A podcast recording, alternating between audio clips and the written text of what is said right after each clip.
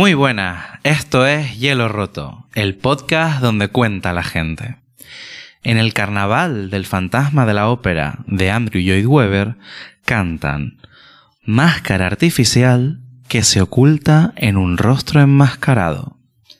Para muchos, en eso consiste interpretar un papel, disfrazarse, experimentar o habitar otras pieles, como Almodóvar. El actor es quien ejecuta, desde la escucha y la flexibilidad, la visión de una directora con una historia que contar. Horas y colas de castings, tentando a la suerte para estar en el lugar y momento adecuados y que llegue la oportunidad que materialice tus sueños. Pero en ocasiones, los focos y los premios pueden hacer que la ambición sea una mala compañera de viaje. Arte para comunicar, desde la necesidad y desde la vocación, que a veces son inevitables. El invitado de este episodio lleva una vida dedicada, con pico y pala, a las tablas de los escenarios y los sets de rodaje. Y aunque ha tenido cientos de nombres, Hoy el que brilla es el suyo. Hoy rompemos el hielo con Alex García. Frente a frente, la entrevista.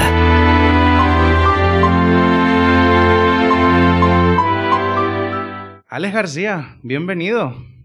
Muchas gracias por, por invitarme. ¿Qué tal, Pablo? Pues aquí estamos, eh, la verdad, un poco nervioso, porque intento que no se traslade, pero al final tener enfrente a algunos invitados, pues te crea cierta presión. Pero bueno, yo muy agradecido de que, de que te hayas animado y hayas venido aquí a romper el hielo hoy. Y para romper el hielo, lo primero que te pregunto es, ¿cómo estás actualmente? ¿Cómo te sientes? Pues, primero que nada, hola a todos, que creo que no he dicho hola a todos, te lo he dicho a ti. Em, y pues, pues, buena pregunta en este momento. Me siento tranquilo como nunca. Me Mm. siento feliz por las mañanas cuando me levanto.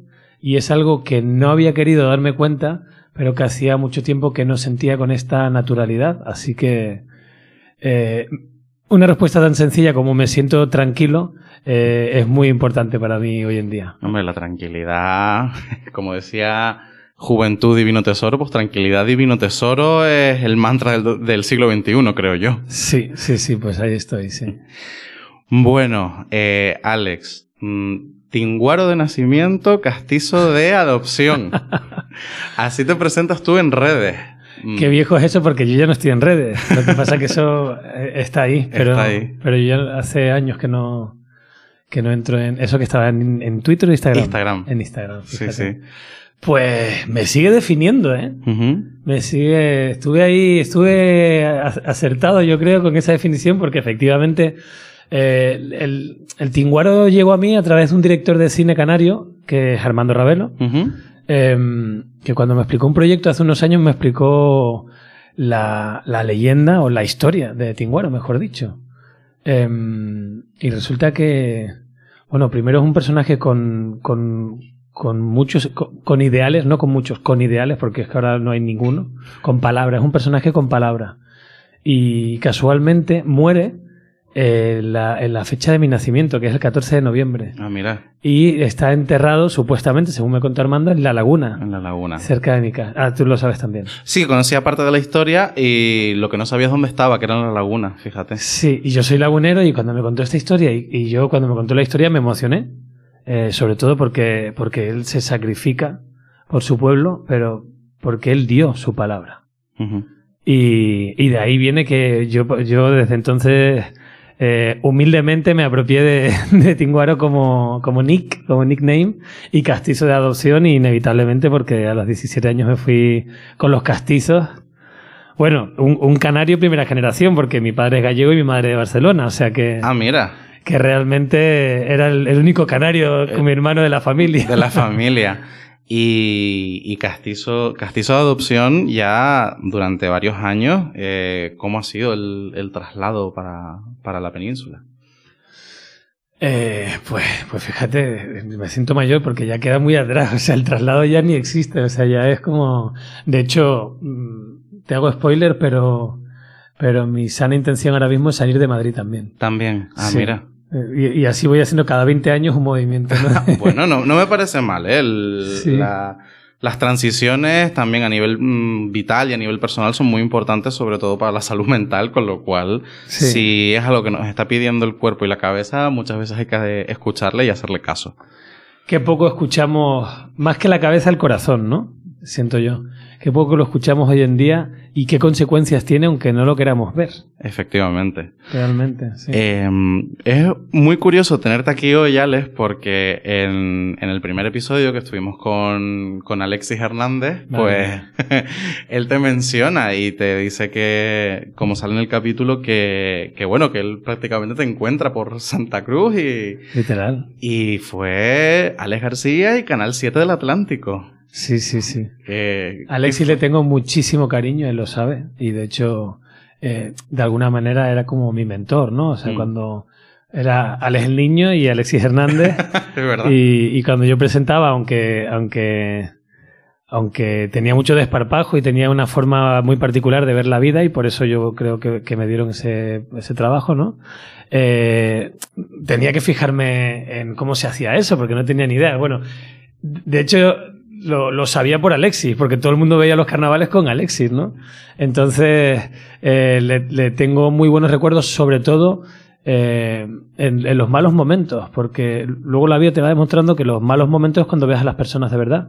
Y cuando en aquella época yo me, bueno, cogí como mucha notoriedad, fama, ¿eh? Mm. como que todo el mundo me reconocía por la calle. Por las noches de carnaval con Alex García. Las noches de carnaval, no me acordaba. Es que me, me acuerdo, yo me acuerdo de verte en, canal- en la televisión, en Canal 7, y decir, claro, son las noches del carnaval. Las noches del carnaval, sí. Eh, joder, me acaba de venir todo, me acaba de venir hasta la, la promo, ¿no?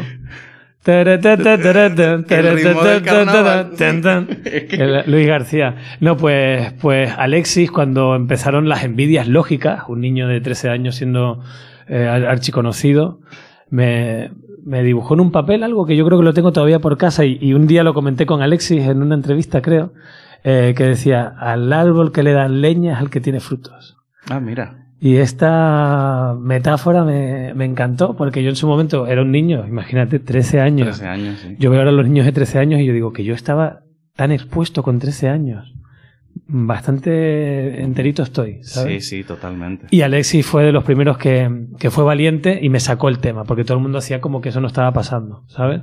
Y un día me dijo, tú pasa lo que digan de ti, pasa a los envidiosos y envidiosas, que hay muchos, y ten claro esto. Y un día en, en, en el recinto ferial, creo que fue, pues me, me dio este dibujito. Y fíjate lo importante que es hablarle claro a un niño de 13 años, porque todavía hoy lo recuerdo. Hombre, y sobre todo es como un oro en paño. Yo diría que ese recuerdo y, y ese detalle y sobre todo la consideración y la confianza para ponerte delante y decirle, mira, esto es así y contarte las cosas que muchas veces no somos claros a la hora de comunicar y de decir, Sí. No sé, como que es muy fácil el, el que se te suban las nubes y los efluvios del éxito, de la fama y todo esto y decir, mira, esto está muy bien, puedes disfrutarlo, pero, como decimos mucho aquí, fundamento. Fundamento. Afiáncese. Eh, efectivamente. Eh, dentro de las noches del carnaval también te quiero preguntar por el carnaval. O sea, ¿qué significa incluso a día de hoy el carnaval para Alex García? Uf. Temazo. Hombre, eh, lo primero que me viene es diversión. Sin juzgarlo, diversión. Para mí el carnaval es diversión. Eh, es algo que trabajar eh, terapéuticamente, ¿no? Porque yo tengo mucho enganche con el carnaval. O sea, hay mucho de ese niño que, que quería divertirse y, y no lo pudo hacer del todo porque estaba trabajando que, mm, que tiene ahí como un poco de frustración con el carnaval. Sin embargo, o sea, yo este año vi las murgas. Yo estaba aquí en Tenerife y, y, y yo soy murguero, ¿sabes? O sea, yo me paro, las veo y, y, y las disfruto y me emociono y salen los trapaceros y digo, mira tú lo que se han pegado a esto. Salen los chinchosos y me vienen mil recuerdos, bambones, me vuelven a emocionar. Em, todas las nuevas murgas que no conocía y, voy viendo. Te quiero decir, el carnaval es... Suena a palabrería, pero es un sentimiento. Totalmente. Y el que lo probó lo sabe. Mm. El problema es que muchos de los sentimientos en, los humanos los convertimos en, en, enganches. Y dependencia. En dependencia y los convertimos en una idealización de algo que no es. Quiero decir, la felicidad no depende de que el carnaval salga bien o mal. Y cuando yo estaba en el carnaval, había mucho en eso. Hombre, mucha presión, sobre todo por el tiene que salir bien. todo, todo. estamos hablando de, para la gente a lo mejor que nos está escuchando y que no sabía, estamos hablando de conexiones en directo, eh, en la calle, con gente, hablando que no sabías por dónde te podía salir la gente. Es que, claro, es un Sí, no, yo me, estoy refiriendo más a los grupos del carnaval. Y a los propios que como yo era murguero y, rápidamente presenté la, pues la reina infantil, luego la reina adulta y luego con el canal. Entonces, eh, yo mamé de dentro toda, toda esa presión que hay en torno a que salga bien el carnaval. Sobre todo puesta en los grupos que curiosamente no cobran nada. Claro. Quiero decir, es muchísima industria alrededor de, de algo que se hace por amor al arte mm. y ahí es donde te digo que hay un que yo con el tiempo y con, con las reflexiones que me encanta hacer y he hecho durante veintipico años veo que, que hay que, que, que, lo que tú te dedicas también no que eres psicólogo sí eh, tienes mucho ahí, ¿eh? Tienes mucho que, que desgranar en el carnaval, porque luego está la fiesta en la que todo vale y no todo vale. Yo he aprendido, eh, porque sí lo he comentado en otras ocasiones, para... Yo nunca he sido excesivamente carnavalero. Y yo he descubierto en los últimos años otro tipo de carnaval. El carnaval de los concursos, el carnaval de los grupos y luego el carnaval en la calle. Entonces, creo que es una interpretación que muchas veces eh, carecemos o, o, no somos conscientes de todo lo que implica, porque claro, para mí carnaval desde, desde chico era la gala de la reina en mi cabeza lo que se ve, lo primero que venía era la gala de la reina de, de, Santa Cruz y luego pues la fiesta, la feria, bueno, cosas de chiquillos, ¿no?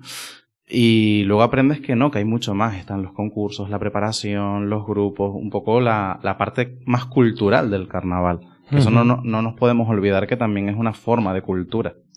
Y hay mucha gente que la disfruta, pero no es lo que, como estás diciendo, no es el mensaje que llega al carnaval. Efectivamente. O sea, mi gente de la península, el carnaval a día de hoy, lo que sienten que es el carnaval es la reina del carnaval y, la reina drag queen. Eh, asocian eso con el carnaval, que por supuesto, y, que, y que anda que no ha abierto puertas y, mentes. Totalmente. Que exista pues, la reina drag queen en, Gran Canaria y, y, bueno, eh, y, todo lo que ocurre detrás de que de que con los disfraces, y ocurre mucho en Canarias, los hombres se disfracen de mujeres eh, y, y, las mujeres se disfracen de hombres o de policía, hombres. Yo, muchas amigas mías eh, era curioso como todos queríamos transformar el sexo, ¿no? Mis amigas se disfrazaban de hombre policía y nosotros íbamos todos de egipcia, de todo en femenino, ¿no? Claro. Pero ahí hay una un, permitir que alguien se exprese naturalmente. Quiero decir, tengo amigos de la península que nunca lo han hecho. Claro. Nunca saben lo que es eh, eh, disfrazarte, aunque sea con un disfraz, jugar a ser otro sexo y, pasártelo bien una noche con eso. Hmm. Y hay algo terapéuticamente que, es una liberación. Y cuando lo hablo con pues, amigos de Salamanca, que también tienen carnaval, pero es otra cosa, hmm, pues me dicen, ¿te disfrazabas de mujer? No, es que tú eras para actor. Digo, no, no, que es que no tiene que ver con mi profesión, que es que mis amigos de allí todos hacían lo mismo. Y si no de mujer, se podían disfrazar de perros salchichas, ¿sabes? Claro. O de políticos, que, los míticos Michael Jackson, ¿sabes? Que, que, mm, que, hay algo también bien cogido, maravilloso en el carnaval, de dejar los juicios afuera. Hmm, intentar disminuir lo que es el prejuicio y decir, bueno, pues vamos a, vamos a explorar y al final carnaval es tradición, pero también es purpurina y también es libertad. Es libertad, eso, eso. Efectivamente. Em, curiosamente, eh, el, ¿tú crees que el hecho de estar tan jovencito delante de una cámara te fue condicionando hacia la interpretación o qué fue lo que te lleva a ti realmente a la interpretación, Ale? No, sí, sí tengo la certeza, no rotundo, ¿no? no, de- tengo la certeza de que, de que iba a ocurrir. Y, y cada día lo voy aprendiendo más con la vida, ¿no? Que, que, que parece que, mm, que llegamos aquí y hay una especie de mapa interno que tenemos claro, cada uno.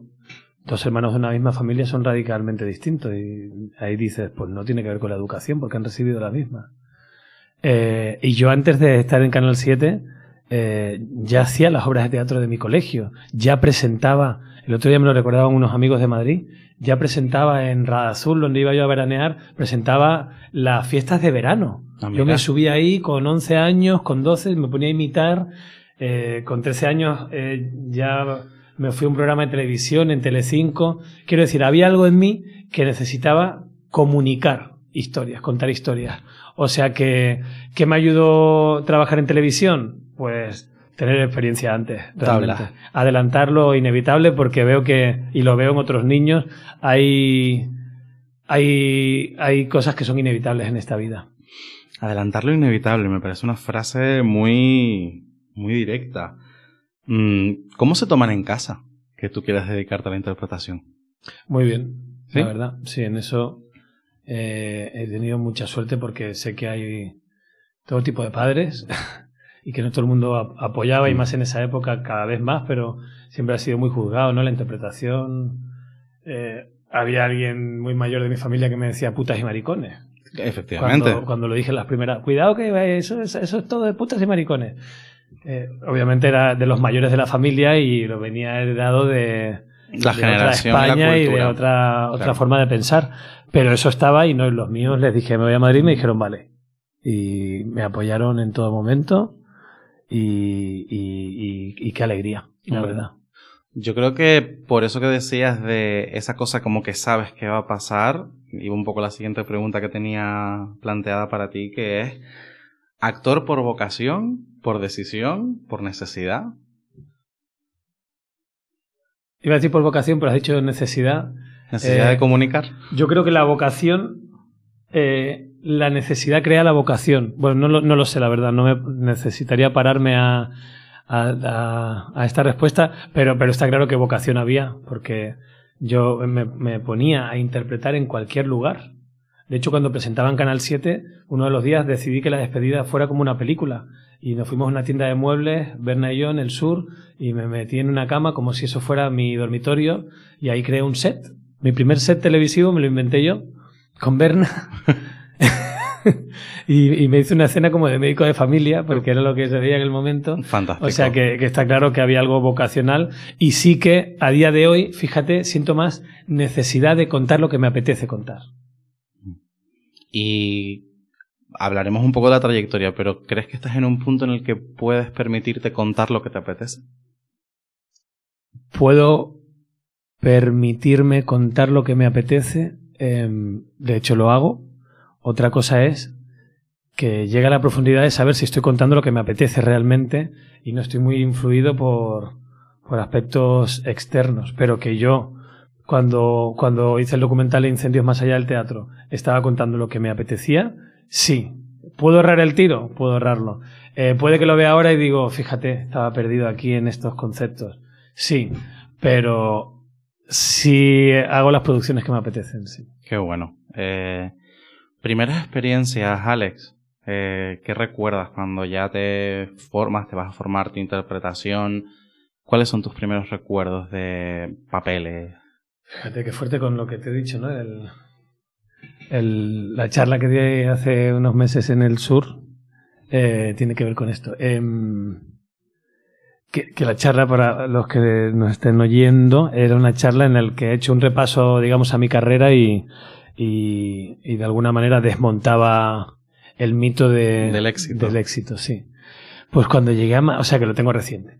Em, cuando llegué a Madrid, mira, recuerdos que, que, que he redescubierto ahora y que no recordaba es la catarsis del tomatazo, mi primer número en catarsis del tomatazo, que, me- que nos escribían a tomates, pero allí dentro de la catarsis dicen, oye, este chico que se quede y que haga esto y haga lo otro. Eh, o te apetece hacer este número. Eh. Y empiezan a ocurrir cosas naturalmente eh, en un lugar donde nadie me conocía, ya no era el de la tele, ya no era... te abren las puertas porque siempre el- nuestro querido ego siempre está proponiendo para, para que elijamos la mejor opción. El problema es que no siempre la, la elegimos. Y lo ¿no? acertamos, claro. Sí. Em, recuerdo mil castings de publicidad, 1500 castings de publicidad cuando no había móviles, eh, que es un detalle muy importante, porque tú te ibas, te cogías en metro, a lo mejor estabas una hora en metro, no había mapa en el móvil, tenías que localizar el local donde se hacía, entonces preguntabas a gente, te decían, no, en la otra calle, llegabas tarde o lo que fuera, y a lo mejor si llegabas tarde, Te no podías, fuera. efectivamente. Eh, y a lo mejor después de estar una hora y media para llegar allí, te miraban, que esta es una mítica que me hicieron a mí, y me ven y me dicen, no, razas no. Razas no. Eso fue lo que me dijeron. Y, y yo no, ni entendí el concepto. Claro, claro, claro. Yo no lo entendía, digo, ¿cómo que razas, no? Digo, pero esto es un casting, ¿qué tal? Dice, no, no, pero queremos, el, el perfil era no sé qué me dijeron, pero fue otra barbaridad. Sí. Y llamé a la agencia, me fui a una cabina, llamé. Digo, oye, que me ha dicho que razas no, qué gilipollas son. ¿Pero qué pasa? Que te ves muy moreno, Alex. Claro. Digo, toma allá. Eh, Y tú dices, pues mira, vengo de Canarias, te cuento un cuento, ¿sabes? O los sea, primeros golpes en la cara, ¿no? Sí. Bueno, la- esa es la realidad. claro. Porque al final, eh, es eso que dijo esa señora o ese señor era em, lo que salía a la luz de un pensamiento general de mucha gente, realmente. O sea, que esa señora no tiene la culpa. No, no es el Entre responsable, todos claro. creamos que esa marca dijera razas no, porque al final todo el mundo aquí estaba poniendo en Telecinco lo que donde salía el blanquito de turno o lo que fuera, ¿no? Lo que fuera, o el negrito o el rojito. Em, y más casting, bueno, la primera vez que me cogieron un casting, me cogieron un casting para Sony y, y fue un casting requete multitudinario de un director que había dirigido un videoclip de Lauren Hill. Ah, mira. Yo amaba a Lauren Hill. Y simplemente había que escuchar música. Yo estaba todo el día por Madrid escuchando música. Yo no sé si era ya la época del Disman, si no iba con un Wallman. Eh, qué fuerte todo. ¿eh? El Disman, sí, sí. Eh, madre mía, me acaba, de re- me acaba de venir un arrebato de recuerdos de El Disman, madre mía. O sea, el cable. El cable. Imagínate el cable, ¿no? El cable que se enganchaba, no sé cuánto. Eh, el Disman que decía, aunque vibre no se pare, y se paraba igualmente porque yo iba a patinar con el Disman. Eh, y me puse la canción que estaba escuchando, hice así, y me pasó esta típica americanada de Yeah, perfect, just do it, yeah, you got it, man. Y me empezó a decir cosas en inglés que yo no manejaba mucho en su momento. Y tú, ajá, sí, sí. Claro, yo era como, mmm, ¿gusta? ¿Gusta? ¿Sabes? Efectivamente, y salió un anuncio para Sony que salió a nivel mundial, Madre mía. que yo no lo he localizado, un día lo llegué a ver, pero, pero no, no lo tengo, digamos, en mi, en mi haber, y me pagaron muy bien por eh, escuchar música y hacer que, que me gustaba escuchar música. Pues madre mía, qué importante. Curioso, sí. Eh, música, televisión, si te digo, no te fallaré. Compañero. Sí, sí, pues al poco fue, al poco me cogieron en compañeros. Otro casting multitudinario y, y salió. O sea, lo recuerdo perfectamente, recuerdo, yo estaba en el colegio mayor, lo que más recuerdo es la llamada porque llamaron a recepción del colegio mayor, claro, no estaban los móviles, Claro. ¿cómo te localizan? Pues en un fijo. Eh, señor eh, Alejandro García Fernández, porque en los colegios eh, tenían la microfonía megafonía, para- la sí. megafonía. Y voy y, y era de, de la agencia. ¿Te han cogido, Alex? Digo, ¿dónde? Porque siempre había un casting en público. no te sé qué. presentas a 800 cosas, claro. Sí. En compañeros, que era el que quería, claro, quería que me cogieran ahí, no en el casting de Publi. No me lo creo. ¿Pero qué dices? Y entonces em, le colgué rápidamente al repre y empecé a llamar a unos y a otros. O sea, me volví loco. Claro. Porque además tenía como ese, ese niño de 19 años. Tenía como la necesidad de demostrar que no estaba loco viniéndose a Madrid, porque todo el mundo alrededor me decía, pero niño, ¿tú no crees que teniendo un trabajito en Canarias como tenías, Estás Coge fundamento, seguro. vuélvete a tu isla y haz las cosas como son. Y ahí el ego también decía, hazle caso, vete, vete, que eres una mierda. Y llamé a todos para decirle, llamé a mi abuelo de Barcelona, llamé a mis padres, llamé a un colega de la Rota, de la escuela Cristina Rota, Cristina Rota. llamé a mi padrino, Tini, pariente, que me han cogido, mis padres, que me han cogido un compañero. Y nada, fue muy divertido porque era 19 años, no me enteraba de nada, pero me había, o sea, digamos que se, se había materializado eh, lo que yo decía que era el sueño por el que ir a Madrid, ¿no? Que me cogieran en una serie En una a nivel nacional, además. Jolín, eh, yo recuerdo ver compañeros eh, un recuerdo de algún capítulo, algo de alguna experiencia con el equipo, con la gente, que me imagino que te habrás encontrado años después, pues trabajando con ellos, claro. Sí, sí, sí, sí. Pero algún recuerdo de esa época, Alex, de los 19, tú allí en compañeros? Pues me viene Fernando Cuesta. Fernando Cuesta es el que el actor que hacía de, de Max. Eh, y nos hicimos muy colegas. Se vino a Tenerife, él estuvo aquí conmigo en Tenerife. Qué guay. Estuvimos ahí unas semanas. Eh, él ahora es policía. Lo dejó en su momento, le apetecía más ser policía y, y ahora es policía. Y bueno, era, la verdad es que era maravilloso la inocencia con la que afrontábamos todo. ¿Sabes? Era como que todo nos daba igual, lo que queríamos era divertirnos, sobre todo eh, Fernando y yo. Recuerdo que eh, las tramas, la ser, todo eso nos daba igual. Que estábamos haciendo bromas todo el rato con David Janer, que, que, lo que más le gustaba en el mundo era hacer bromas a todo el equipo. Y claro, es que era un niño de 19 años y Fernando tendría 21 por ahí. O sea, es que lo, los veo ahora, cuando veo los de y digo, madre mía, muchacho. Bueno, al final el camino te lo tienes que hacer, pero, pero escuchas algunos o sientes algunos que a veces siento. Tiene que ver con la juventud, porque seguro que yo era igual, pero sientes como la prepotencia del que le viene todo dado, ¿no? Como los que ahora disfrutan de élite, eh, lo disfrutan porque ha habido muchas generaciones previas eh, y previas a la mía, currándoselo mucho para que esa industria sea lo que es ahora mismo. Hombre, no nos podemos, no nos podemos imaginar un, un élite hace un par de años sin, sin un al salir de clase, sin compañeros, sin física o química y todas estas series. O sea, al final la escuela de la ficción está ahí y los referentes están. yo pienso compañeros, pues pienso en María Galeana, pienso en Eva Santolaria, eh, César, Manu Feijó, eh, Virginia. Francis Lorenzo. Lara de Miguel. Lara, qué, linda. Sí, sí, es que con Francia acabo de trabajar en El Inmortal. No sé cuántos años después, ¿no? Es como... la vida que, que, nos, acaba, nos acaba llevando, pero eh, creo que es muy bonito, ¿no? El, el, guardar ese recuerdo de, mira, yo estaba haciendo lo que realmente quería y además me lo estaba pasando bien. Sí. Eh, ¿tú, ¿Tú en ese momento sentías que estabas como cumpliendo el sueño? Eh, me encanta porque no era ni consciente. O sea, no, me cogieron en compañeros. O sea, lo que me hacía feliz es decirle a la gente que me habían cogido. Cobrar dinero me hacía feliz, cobrar en condiciones porque venía de... Llegas a Madrid, pues haces monólogos en bares por cero euros cero, o cero pesetas. Eh, después te vas a centros culturales y te pagaban pues 3.000, yo qué sé, o sea, mm, sueldos de mierda que no me daban para vivir en Madrid. Mm. Entonces, estar en compañeros significaba que me iba a poder pagar vivir en Madrid. Y quieras que no, al final te vas a lo práctico, fue de lo que más me alegró de estar en compañeros, saber que el sueldo no iba a ser malo. Hombre, joder, una serie a nivel nacional, esto aquí se va a cobrar, ¿no? y, y lo comparo con ahora y era una mierdísima, pero para mí era un montón. Para un niño de 19 años era un montón. Y mm, y sí, la verdad que rescato la alegría con la que me tomaba cada día de, rodaje. Yo recuerdo ya, vamos a hacer un pequeño flash forward, eh, y no sé si tú lo ubicas en el mismo punto temporal, pero tú notaste, ¿cuándo notaste tú que fue tu gran impulso mediático a nivel nacional?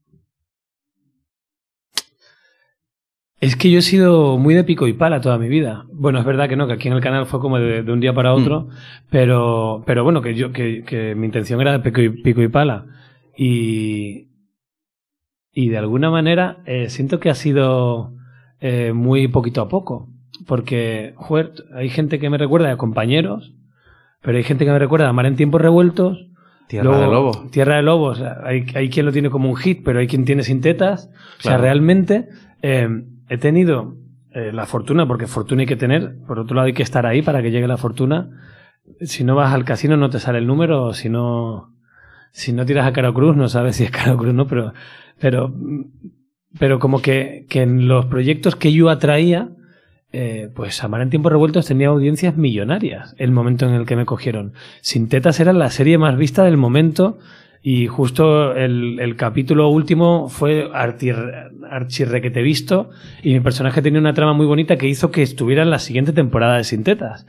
Y de ahí que luego me quisieran para Tierra de Lobos porque todo era Telecinco. Sí. Em, entonces, no, no siento que haya habido un momento, obviamente, Amar y Sintetas a la vez fue un empujón. Un empujón grande. fuerte. Pero luego, cuando he hecho películas, eh, hay gente que me recuerda por las películas. Es que, el, como he hecho de todo, afortunadamente, Mm. yo voy por ciudades y me dicen, ¡ay, tú eres Alex!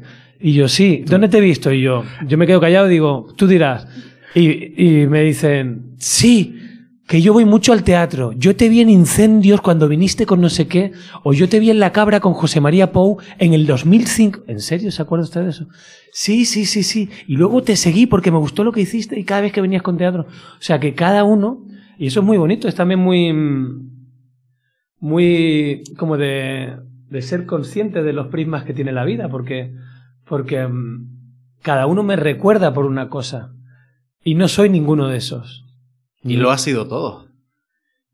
Y he sido parte de cada uno de esos. He estado ahí representando a esos personajes, pero no he sido todos esos, ¿no? Porque ahí... Ha sido parte de. Sí, Claro. sí, sí. Y sin embargo, el que más importa es el al que le estoy empezando a dar voz, que soy yo, más allá de Alex, de Alejandro, de más allá de cualquier nombre, el, el ser que hay debajo de cada uno de nosotros, el ser con ese mayúscula, el, La el- persona. El, el ser bello, alegre, eh, puro, que vino aquí, que luego con todos los comportamientos de nuestro día a día se ha convertido en, en lo que sea que nos convertimos cada uno, pero que no somos eso. Efectivamente, no, es que me parece. eh, me parece muy importante cómo te impli- o sea, la implicación y sobre todo la variedad. Yo sé que preguntarle a un actor, esto es un poco como qué dedito me corto, ¿no? Pero eh, teatro, televisión, publicidad, mm, presentación de eventos, ¿te quedas eh, cine? ¿Te quedas con algo en particular? ¿O con todo? Depende de lo que, de lo que uno busque en cada momento. O sea, el teatro lo recomiendo siempre porque te, te da unas tablas, nunca mejor dicho, que, que es que es impresionante. Yo con, con Verónica lo hablé mucho porque yo seguía haciendo teatro y ella había estado mucho tiempo sin hacer teatro y yo le insistí mucho en que, en que hiciera teatro porque eh, y actrices como Verónica o como compañeras que tengo como, como, como Inma Cuesta, como que son pura víscera, sí. En teatro tienes que, que, que afinar la herramienta. Porque no es que te estén grabando, hoy voy a hacer esta escena, y vas con todo y en algún momento sale. No, no, te la juegas a una en el teatro. Y tienes que aceptar la frustración de que no siempre sale. Para los que son muy exigentes, pues te, tienes un bolo en Tenerife, imagínate, y cuando viene el escenón, eh, hace una señora. Y otro señor dice, silencio, por favor. Y tú estás haciendo el escenón y, Concentradísimo. y- y todo el público está mirando o discutiendo con una señora que además le está sonando el móvil. Y te toca Lidiar la humildad de aceptar que está saliendo todo fatal y que la vida es esto también. Es precioso esa flexibilidad de, eh, y eso te lo da el teatro.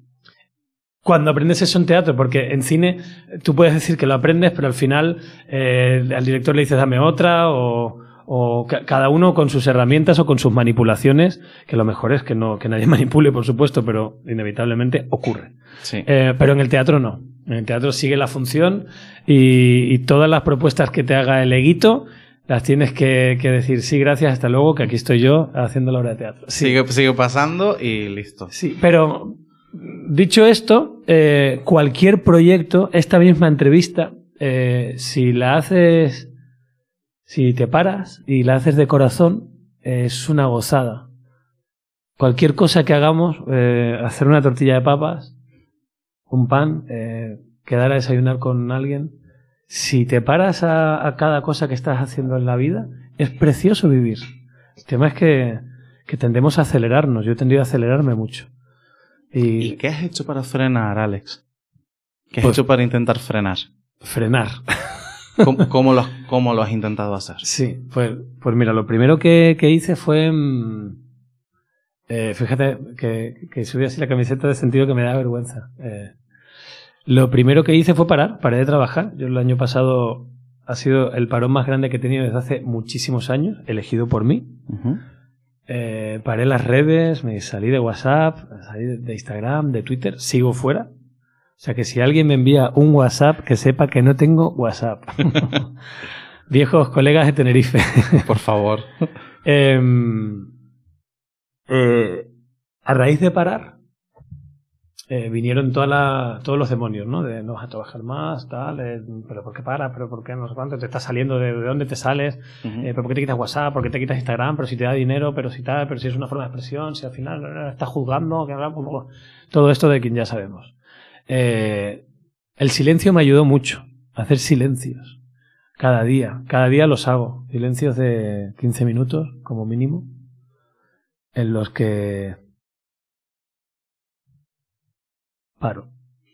¿no? Paro y, y- vas permitiendo que esos pensamientos dejen de venir con tanta asiduidad y entonces te vas sintiendo naturalmente tranquilo. Lo que ocurre es lo más fácil y lo más difícil, eh, desde mi experiencia, es que es una decisión. Tienes que tomar la decisión de parar. Y yo he estado muchos años diciéndolo sin tomarla. Y veo, ahí veo la dificultad que estaba poniendo yo mismo, porque decía, no, no, si yo quiero, ah, yo quiero esto, ¿cómo? ¿eso qué haces que, ah, meditación, ah, esto que, ah, ¿cómo que silencio? Pero no había tomado la decisión profundamente. Claro, cuando tomas la decisión, ¿ves? Es como dejar de fumar. Efectivamente. Dices, ¿cuántas veces has oído a alguien que dice, no, yo es que no puedo? Y hay otro que dice, pues yo dije que lo dejé y lo dejé. Y de golpe. Pues es una decisión interna que, que, que- que está en nosotros elegirla y, y yo me alegro muchísimo de, de haberla tomado porque empecé a vivir. Hombre, los que no nos están oyendo, evidentemente, hay parte de información que se, le, que se les escapa, pero yo te veo y te escucho contándolo y te noto tan relajado y tan, tan satisfecho, ¿no? Con esa decisión y como en un momento como de armonía, quizás. No sé si, si tú lo sientes así también. Yo lo que siento es que, mm, que esta armonía la tenemos todos. Todos realmente nacemos con esta armonía, con esta relajación que uno siente cuando va a la montaña, ¿no? Y se para y- o cuando alguien está de vacaciones dice, joder, me quedaría aquí a vivir toda la vida. Y esa es la pregunta, ¿y por qué no? ¿Y por qué no? Claro. Claro, si, si tiene eso más que ver contigo que, oye, no, que no llego, no. La- no". el corre-corre, las reuniones, el no sé qué, no sé que lo hemos visto en mil películas, nos lo ha contado 30.000 personas, lo hemos visto en charlas TED, lo hemos visto en, en YouTube, en un videoclip, En en, todos sitios. todos sitios. Todos estamos de acuerdo en qué se está ocurriendo. Em, y yo la verdad lo que siento es que cada vez que he visto a alguien que, que ha tomado esta decisión de, de parar de verdad, no de decir que va a parar, eh, el, el cambio es sustancial y sobre todo le cambia te cambia tu vida porque empiezas a vivir. Es que a lo mejor, pues yo he, he empezado a hacer otros tipos de trabajos, como esta charla que di en el hotel, que, que, que muy probablemente seguiré, seguiré, que realmente es un monólogo. Se llama Cómo hacer una tortilla de papas. que eso me vino antes lo de la tortilla. Y, y claro, y si no paro, no descubro que soy tan feliz haciendo eso. ¿Sabes? Que al final es compartir como, como el proceso que, he tenido, pero si llego a estar revolucionado, pues sigo estando en, no, pues que tengo que ir a trabajar. Eh, sol- solo parando pude escucharme y ver lo que verdaderamente me hacía feliz, y no los premios, los Goya, eh, las películas taquilleras, todo eso que todo el mundo te dice que es lo importante, y realmente no lo es. Porque digamos que lo, lo ponen como una meta, ¿no? Te dicen, tú eres actor. Me lo han dicho aquí, las personas que más me quieren me lo han dicho, ¿eh? Pero por- eh, porque es un error como generacional y social. Pues entonces que te den un Goya. No, no, no, tú eres tan bueno que ¿cómo es que tú no tienes un Goya? Pero ¿cómo es que no has hecho tu película taquillera? Pero tú lo que tienes que hacer, tú tienes que ser el mejor, si tú eres muy bueno. Joder, pero mira al otro, mira a no sé quién. Tú tienes que ser como eso. Y entonces decides creerles porque lo decides tú. Y, y un día te, te ves como intentando de- demostrar que puedes tener un Goya o que puedes hacer una película súper taquillera. Y cuando llega, te das cuenta que no hay nada. Cuando le dan tres Goyas a Verónica Forqué, que tiene la etiqueta hasta que desgraciadamente pues eh, se ha ido Sí. y falleció el año pasado. Bueno, se suicidó el año pasado. Te agradezco que hagas esa puntualización. Sí, sí, sí, porque tiene que ver con todo lo que estamos hablando. Em, de, ¿Dónde están esos tres Goyas? No, no lo estoy relacionando y hablo con mucho respeto de este tema porque no, no conozco a la familia, pero sí tuve la suerte de conocerla a ella. Era un ser muy sensible y muy vulnerable. Claro, eso en, en todos estos términos de sociedad en los que estamos hablando, en los que nos creemos que lo importante es eh, demostrar constantemente tu valía, te genera insatisfacción, te genera infelicidad, porque, porque es que no está sustentado en nada. Es como la frustración constante de intentar alcanzar una meta que cuando sentimos que estamos llegando, nos la ponemos más lejos todavía. Sí, eh, o, o fíjate, Penélope Cruz, que llegó al Oscar. No es casualidad que después de que le dieran el Oscar a los dos, en un año de diferencia, los dos empezaron a, venir más a España y a producir en España. Porque yo creo que, no, no les conozco, pero lo, les sigo mucho y leo sus entrevistas y les he visto el proceso. Creo que vieron las orejas al lobo, ¿no? Llegaron allí y dijeron, ah, bueno, yo ya lo he hecho, eh, aquí no hay nada, no como que te subes a la montaña y dices, anda, pero si está nublado, ¿no? Dice, pero no me habían dicho que había unas vistas preciosas. Y, pero, no sirve el símil porque subir a una montaña es hermoso de verdad. Eh, y, este otro símil intuyo, no he estado en la industria americana, pero comparándolo con nuestra industria, eh, todo lo que es eh, llevarte por, por un deseo que no es tuyo, sino que, que, acoges todo lo que el mundo te ha dicho y lo haces tuyo, mi experiencia no es sano. Entonces, bueno, por lo que hablábamos de, de, de las de las ambiciones que decidimos escoger en la vida, cuando las he ido sacando, eh, las he ido dejando pasar las propuestas ¿no? de los premios, eh, pues solo he sentido felicidad. Y no es fácil, ¿eh? No, claro que no. Porque está todo tan bien montado que mm, eh, pues te estás nominado a los premios. Eh, no, es que estoy en tal sitio. Tienes que ir, cógete un avión y... Digo, no, no, pero es que no es tan importante. Oye, lo siento mucho, yo estoy en tal sitio, no llego a ese premio. Es que, claro, si, si montas ese pifostio para llegar al premio, le das una importancia que no tiene. Entonces llegas y luego no te lo dan y a lo mejor estás más frustrado porque te has venido, que te apetecía estar ese día con tu familiar en el hospital eh, eh, o, con tu sobrina de un añito y te ves tú allí en una entrega de premios en la que la, energía suele ser bastante rara, en la que además no te lo dan y tú lo que sientes es que te has engañado a ti mismo. Sin embargo, alrededor te, te hacen creer que lo importante es no contar historias, que es a lo que nos dedicamos, sino sino pues eso. Em, Como la pompa de alrededor, el entorno, el... no sé. Sí, sí, sí, la cobertura, el, envoltorio, el, envoltorio, Y está claro que, que, una carrera y, en la mía pues han influido los premios, han influido las nominaciones a los Goya y eso te sirven para hasta para negociar precios, para, para que te, un director se fije en ti porque salió en los Goya. Pero conozco muchísimos actores que han hecho carrera eh, y, no han pasado por todo esto de los premios y tienen 72 años y son maravillosos actores. Y, y sobre todo felices. ¿Tienes alguien en mente? Javier Lago. Javier Lago es un actor maravilloso que he currado con él muchísimas veces y, y, que hasta donde yo le conozco, él lo sabe en su intimidad, es un ser feliz. Pero como él, em, Amparo Pamplona, que bueno, pero Amparo Pamplona sí fue muy famosa en su momento. Mm. Pero yo la conocí cuando no era tan conocida. Claro. Que yo, hice la cabra con ella, ella hacía de mi madre. Y, para mí era una actriz desconocida y cuando trabajé con ella ya descubrí que había hecho Juana de Arco, que había sido una de, las actrices más importantes de este país. Pero fíjate lo efímero que es, que llega la nueva generación, que era yo, eh, poca vergüenza de, no saberlo. A partir de ahí me vi todos los estudios unos, eh, José María Rodero, eh, me los estudié a todos, a todos, ¿sabes?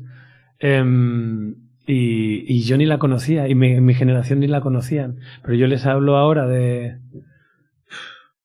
de Margarita Sirgu, y es que ni la huelen. Cuando esa mujer ha sido historia viva del, cine. y del teatro de este país, y a nivel internacional.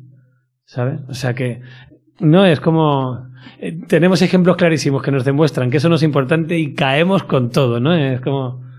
El, azúcar blanco es malísimo, pues échale dos, cucharadas. Dos cucharadas. Hombre, hablando así un poco de los premios, eh, yo quería preguntarte por un tema, no tanto por la nominación, sino por lo que envuelve la nominación.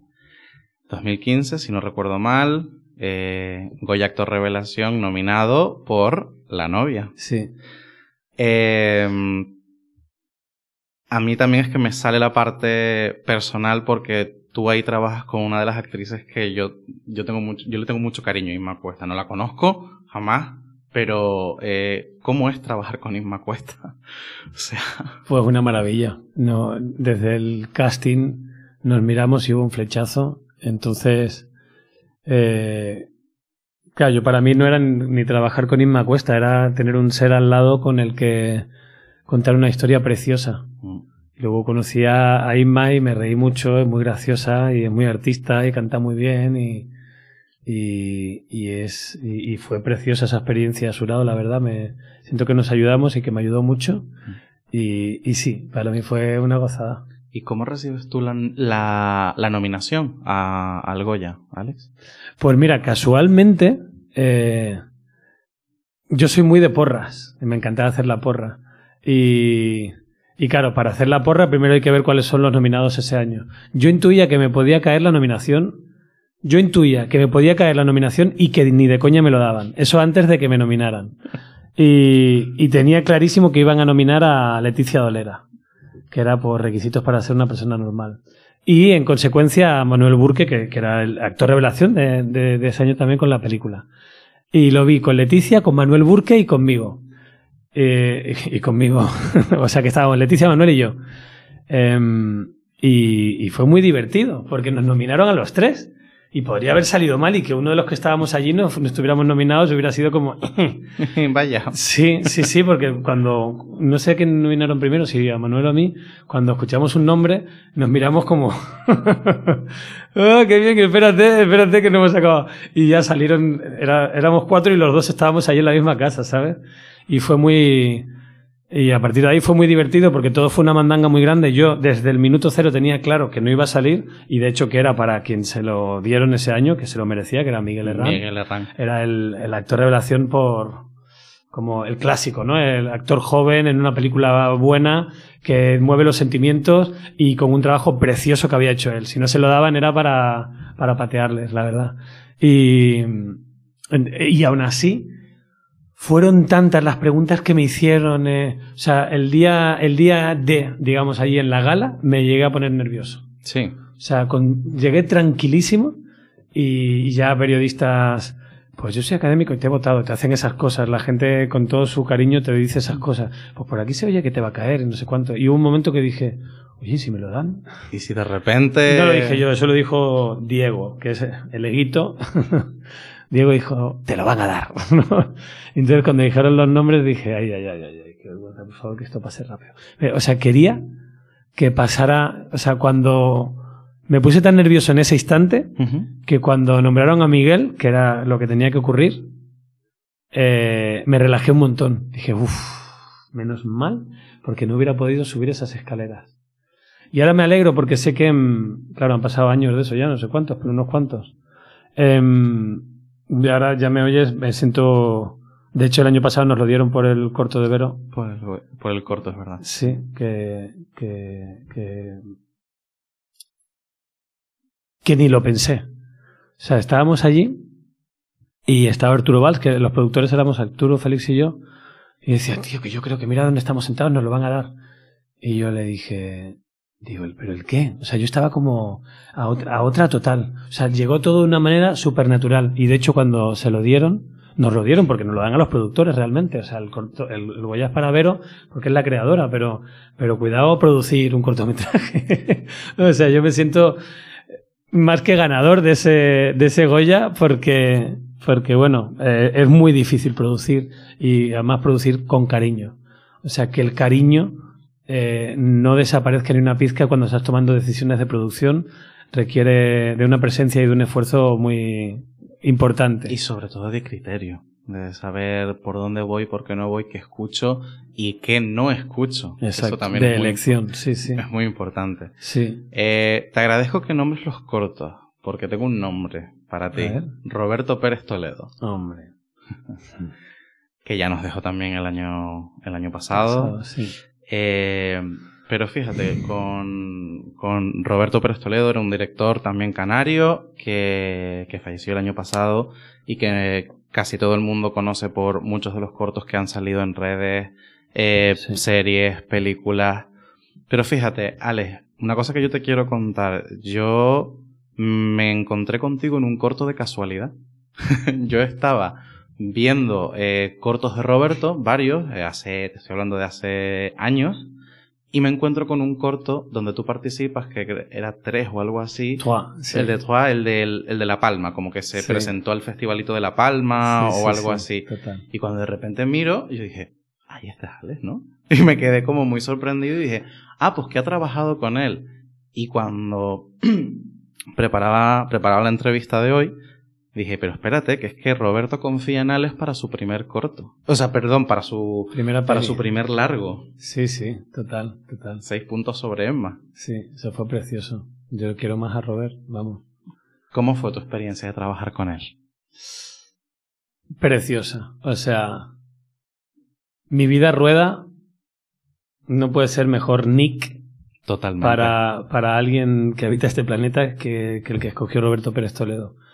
Porque mm, yo cuando le conocí, yo no le conocía todavía. Yo creo que, que le conocí para. O sea, sí me sonaba por algún corto, pero no nos conocíamos en persona. Y me llamó directamente, que me encantó, imagínate, para la película, eh, que le iba a protagonizar Elena Naya en, en un principio.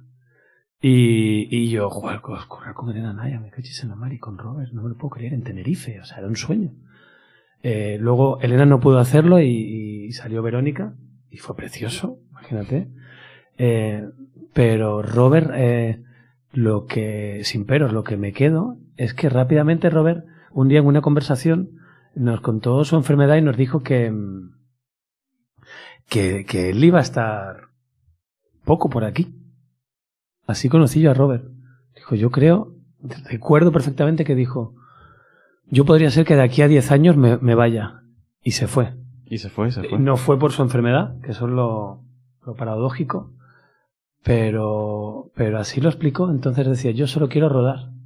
Mi vida rueda. Y a mí me encanta el cine y lo que me apetece es eh, defender lo que siento y lo que pienso y contarlo en peliculitas y en películas. Y me parece la mejor declaración de amor al cine que le he escuchado a nadie.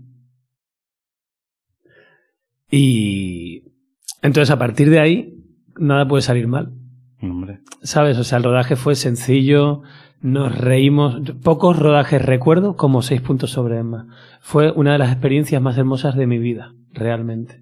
O sea, tú estabas haciendo algo en el set, lo- locuras de Verónica y yo, metiéndonos el viaje emocional impresionante. Y oye,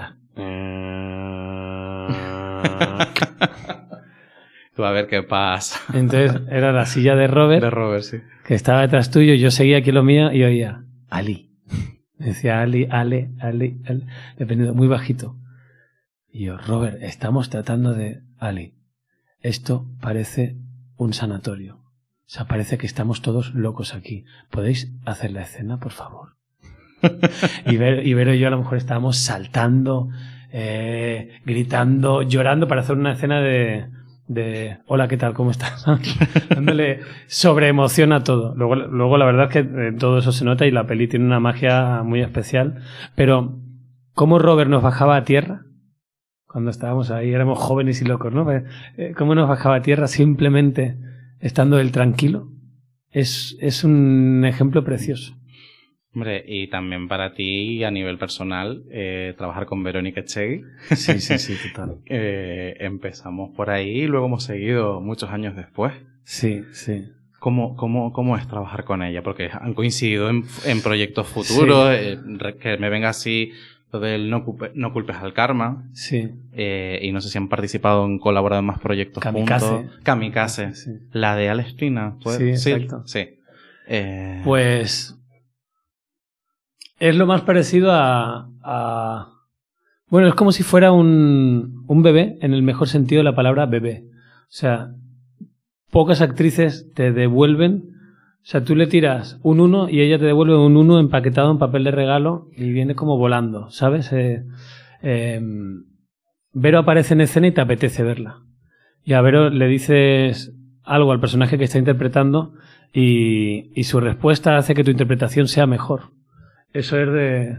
es- sí, sí, está tocada. O sea, hay gente que, pues al igual que, que yo tenía que dedicarme a esto, em, de hecho como directora creo que, que va a aportar al cine mundial eh, una visión muy especial que se la reducían a sus personajes como actriz pero realmente es que tiene para todo. ¿sabes? O sea, para mi gusto que he currado muchas veces con ella y le he ayudado con personajes suyos y nos ayudamos eh, con las películas. Eh, para mi gusto, la creatividad que tiene se le queda corta en un personaje. Entonces, cuando empezó a dirigir, dije, aleluya. Porque es como que este torbellino que tiene tanto que, que, que, dice, por favor, que se vaya a correr media hora y que vuelva. Porque es que todo lo que dice es interesante, todo me sirve, pero madre mía, que, que ubique esa energía, ¿no? Vamos a canalizarlo de alguna manera. Pues dirigiendo, eh, eh, creo que es su estado verdaderamente puro. Natural. Claro, porque, porque tiene para todos. Ella está en un set y, y, tiene punto de vista sobre cada uno de los personajes, sobre cómo poner la luz. Eso es un director, realmente. Hombre. Lo que pasa que, gracias a que ha empezado como actriz, pues ha regalado personajes maravillosos y, y yo he crecido. Yo creo que nos hemos ayudado mutuamente, pero hablo de mí. Eh, yo he crecido mucho a, a su lado. Hombre, creo que además se, se agradece y a veces es fácil o no, pero depende de cómo te haga esa persona el camino. Y Verónica, yo creo que en este caso, por lo que tú me cuentas, simplemente te ha hecho el camino bastante más fácil. Sí, sí. Sobre todo es elección. Eh, digamos que, que, todos tenemos luces y sombras y en nosotros está elegir la luz y la sombra trabajarla. Mm. Para mí conmigo y para con mi pareja. Eh, por supuesto, en, toda la luz que, en, todo lo bonito que tenía para recibir, me lo ha hecho muy fácil y me llevo aprendizajes que ni en 10 años de escuela, eh, de interpretación y de vida, porque al final, eh, ta, tal cual estás en la vida, estás interpretando. Porque la, la cámara y el escenario son, son arrogantes para eso. No sé si es arrogante, son... Eh, me sale mmm, pornográficos por hacerlo lo, lo, evidente, ¿no? Como que evidencian lo que hay. Sí, como que te exponen. O sea, sí. No, no, hay donde esconderse, quizá. Sí, eso es. Sí, sí, sí. Tiene algo. No es que me venía la palabra ingrato, es que decían que el un director con el que trabajé, Miguel Narros, que tampoco está ya, eh, de forma física con nosotros, decía que el escenario era muy ingrato. Mm. Porque exponía lo peor y lo mejor de las personas que estaban sobre él. Y es así. Es que se ve todo en el escenario. Yo, yo, en pantalla lo veo también, pero es que en el escenario es un plano general. Ves la postura, ves la mano, ves la generosidad, ves el egoísmo, ves... La apertura. La apertura, la emoción, la solidaridad. Es, para mí es precioso. Él decía que era ingrato, pero para mí es precioso mm. que sea un lugar tan sagrado que, que, por mucho que tú te creas que puedes pisarlo y hacer lo que te dé la gana, eh, no es así. Hombre, tienes que, estando yo totalmente alejado de la interpretación, eh, lo que siempre se escucha es el respeto que hay que tener a, a, las tablas, al escenario, y no me refiero solamente a un teatro, me refiero a cualquier proyecto en el que tú te impliques y te involucres, que si no tienes ese respeto es muy complicado contar. Para mí, la parte en la que eh, comunicación, interpretación, incluso psicología, salud mental, coinciden es en la necesidad de contar y o escuchar historias. Entonces, uh -huh. si no tenemos eso, falta verdadera honestidad, creo. Y eso no, mmm, si me estás contando algo, creo que es algo que no nos podemos permitir, porque al final es confianza. Hmm. Eh, uh, nos hemos puesto así un poquito intensos de repente, pero bueno, por directores eh, hemos hablado de películas. Eh, me viene a la cabeza eh, Rodrigo Sorogoyen, Antidisturbios, uh -huh. que también has estado en televisión con él. bueno, pues a Paula Ortiz, que la nombrábamos con la novia.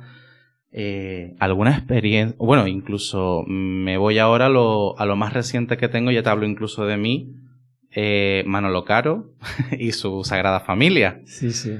Eh, ¿Cómo es para ti ponerte a la disposición o a, o a las órdenes, entre comillas, ¿no? de, de estos distintos directores, directoras? Eh, ¿Encajas, no encajas? ¿Cómo, ¿Cómo sueles afrontar tu, un proyecto? Pues mira, como, como los procesos han sido de todos los colores, me voy a donde estoy ahora. Porque hace tres años hubiera dado una respuesta, el año pasado otra, y, y la que doy ahora es la que me importa. Uh -huh. eh, para mí es muy importante la flexibilidad. a la hora de afrontar un proyecto. Cada director es un ser humano y cada ser humano tiene unas taras, unas virtudes, algo que contar, una inquietud, una tristeza, una alegría. Nuestro trabajo como actores es ser fuente de comunicación de lo que este director quiere transmitir. Sea como sea. Que, que a veces se nos permite tener cierta autoría y como artista, y a mí me, me gusta eso, eh, aportar, incluso dar tu punto de vista sobre algún tipo de escenas, de, de guion. A mí me, me, gusta mucho aportar a todos los niveles, pero lo que he aprendido es que el que manda es el director y el proyecto es del director. Y si Manolo Caro te coge, es porque ya tienes algo que como trabaja Manolo Caro, es lo que él quiere sacar de ti. O sea, eh, si te coge Manolo Caro para hacer un personaje y tú te empeñas en hacer lo contrario, no estás más que retrasando, eh, creándote insatisfacción y boicoteando su trabajo. No ha ocurrido para nada, todo lo contrario, ha sido precioso como, además, como nos hemos conocido en las dos temporadas, Manolo y yo, de Sagrada Familia. Esta segunda ha sido como un, baile hermoso que, se emitirá, no sé cuándo se emitirá, pero próximamente. Este año. Eh, yo no, no tenemos fecha concreta, pero sí, estuve buscando y este año se estrena la segunda temporada. La segunda, será en septiembre, supongo, octubre, sí, por ahí. Eh, ya anuncio que, el personaje es más pequeñito, pero, pero ha sido una gozada. Bueno, de hecho ha sido escogido por los dos porque yo tenía que hacer otro trabajo y, hubo que reducirlo. Em, pero, pero bueno, a lo que voy con la pregunta que, que me hacías, como con cualquier otro ser humano, es como entender, entender lo que quieren contar y, tener la flexibilidad suficiente y, serlo poroso, suficientemente poroso para adaptarte al lenguaje y a, la emocionalidad que te piden para, para, el proyecto. Hombre, al final yo lo llevo un poco a, a la entrega, ¿no? El compromiso de, pues mira, me lo pides que lo haga así, voy a intentar hacerlo así, e intentemos contar esta visión lo más fiel posible. También es hasta una señal de respeto, de deferencia me venía, pero vamos, que creo que para el caso es lo mismo. Eh, por irnos un poco ya a proyectos futuros o incluso muy recientes. Eh, bueno, entonces, por ahora tendremos un poquito más de Germán en esa sagrada familia. Germán y sí, sí, Germán por supuesto. y, eh, el Inmortal también. El Inmortal. Estamos rodándolo ahora mismo. Y acabamos de, de, ver, bueno, estrenamos el mes pasado Fatum. Fatum. Con Luis Tosari, con Elena Naya, que la mencionamos antes también, las vueltas de la vida. Sí, eso, eso me, tiene últimamente feliz, porque mm, fíjate que desde los principios en Madrid, eh, yo iba mucho a los cines Renoir y los Renoir Cuatro Caminos estrenó El hijo de la novia. Yo me enamoré de esa película, la vi cuatro veces por cómo comían tiramisú en esa película, en esa escena del restaurante famosa Héctor Alterio, Ricardo Darín y Eduardo Blanco. Aprendí a hacer tiramisú, llamé a mi compañía Tiramisú Teatro. O sea, imagínate, obsesión, loca. Y años después en Kamikaze iba a trabajar con Héctor Alterio y con Eduardo Blanco, que son dos de los protas de esa película y de, de todo el cine argentino que llegaba. Y me han pasado varias situaciones así, como esta con Elena, que parece que... ¿Te acuerdas la película Destino Final? Sí que al final te perseguía hasta que ocurría, ¿no? Inevitablemente. pues las cosas predestinadas a ocurrir sí o sí. Sí, pues fíjate, Fatun, que, que se llama así la película, es Destino. Y ahí está Elena, siento que no es casualidad. Em, sí, pero Fatun habla como del destino inevitable, que es lorquiano, y vamos ahí a, a Paula Ortiz, ¿no? Eh, y, y efectivamente todas se van como interconectando unas con otras. Y aparte de, mm, Fatum, que me pongo metafórico, eh, está también Una vida no tan simple, con Mickey Sparvé, dirigida por Félix Vizcarret, una película preciosa con Ana Polvorosa, con Olaya Caldera, eh, bueno, y, más actores, Julián Villagrán, eh, que, la verdad que me ha, estas dos películas, Fatum y Una vida no tan simple, me parecen muy, muy lindas. linda Una vida no tan simple y y, de acción emocional, Fatum. Sorprendentemente emocional, Fatum. Hmm. Hombre, es un thriller. Yo, yo sí eh, he podido ver parte de la película y es como, es como madre mía. Eh, la tensión que se transmite simplemente con el tráiler, con el, el, momento, y hombre, trabajar con compañeros como Luis Tosar, como Elena Naya, eh, bueno, pues no lo sé, o sea, mm, mm, se ve que hay como mucho, muchos proyectos y, y de verdad, Alex, creo que, que, la que te deseo todo lo mejor en, en, los que estén por venir, en los que vengan, sobre todo desde esa, desde esa tranquilidad. Sí. Y para cerrar, sí quería irme un poquito más a, a lo personal tuyo. Bueno, aunque ya hemos hablado un poco de Verónica, hemos hablado de, de tu vida y ese spoiler del principio de, bueno, a lo mejor Madrid empieza a ser un poco más distante. Eh, Quiero saber un poco tu, tu relación con la, con la salud mental, si alguna vez has tenido que si te parece que es un tema que se está visibilizando más, un poco cómo lo vives tú. Eh, pues mi relación con, con la salud mental es que llevo 15 años en terapia. Así que eh, siento que, en mi oficio más, pero siento que lo que es a mí me ayuda mucho. Eh, a mí me ayuda a entender eh, me ayuda a sacar todo, todo el dolor que por inercia decidimos acumular en esta vida y que muchas veces no es nuestro. Em, y me parece que cualquier ayuda a visibilización y a animar a cualquiera a, a que se haga ciertas preguntas es, es, crecer todos como grupo, digamos. Y yo creo que al final es parte también de, de la mejora personal, eh, incluso social y, y, para todos un poco. O sea, sé que al final el, el, foco está en uno mismo, pero al final sabes que con las microacciones podemos conseguir muchas acciones a nivel. Sí, mira, grupal. yo tengo un amigo que toda la vida me ha dicho que, que él no necesita terapia, porque la terapia es para cuando alguien está mal. Ajá. Y fíjate, yo fui a los veintipico y, y yo no creía que estaba mal, sino simplemente tenía muchas preguntas que, que, que mis colegas no me respondían. Ajá.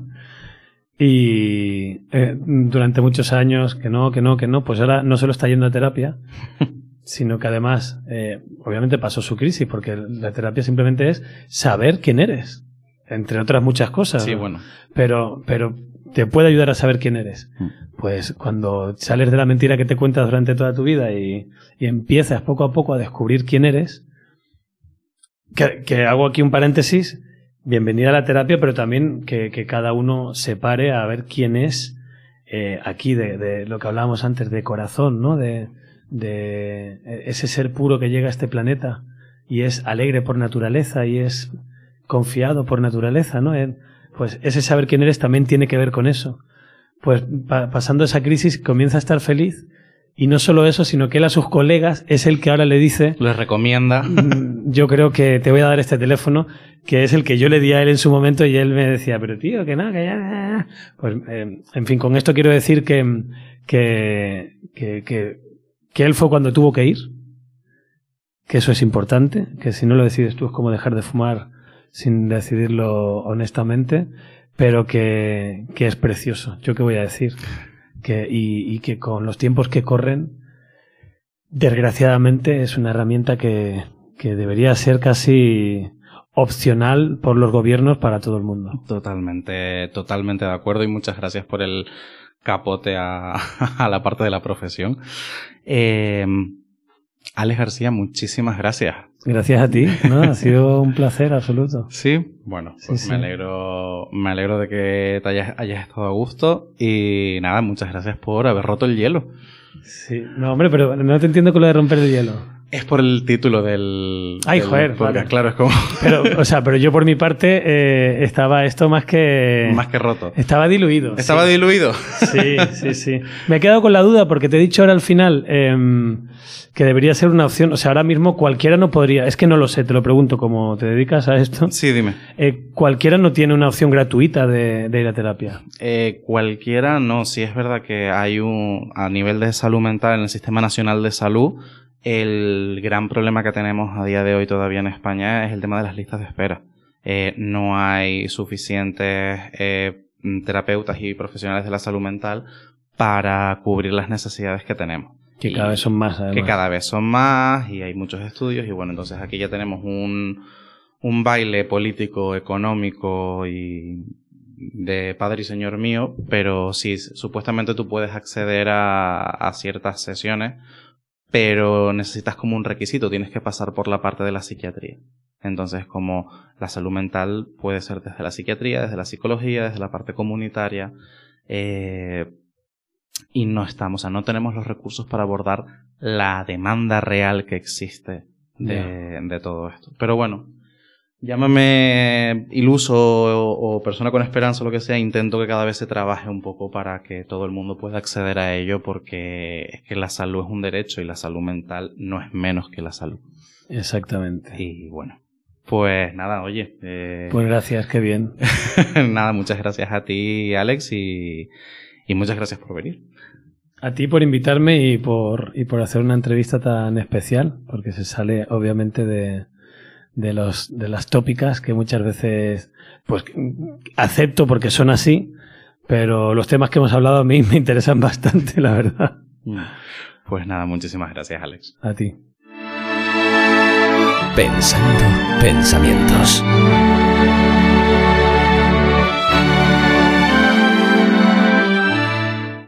La charla con Alex me ha sorprendido por regalarme una serenidad inesperada.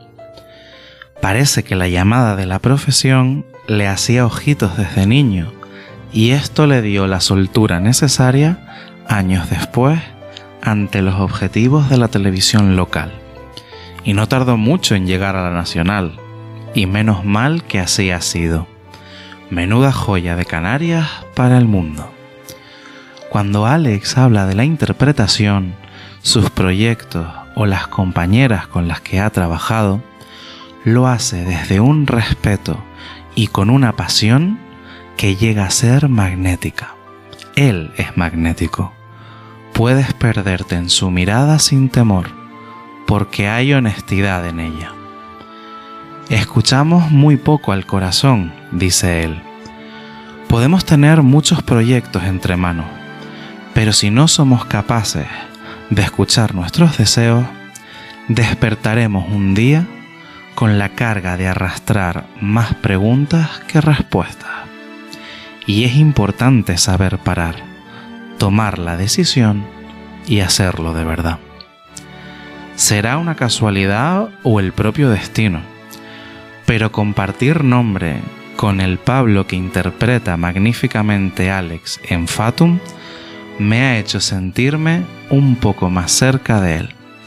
Su interpretación es tan real como las sensaciones de tu cuerpo viendo la película.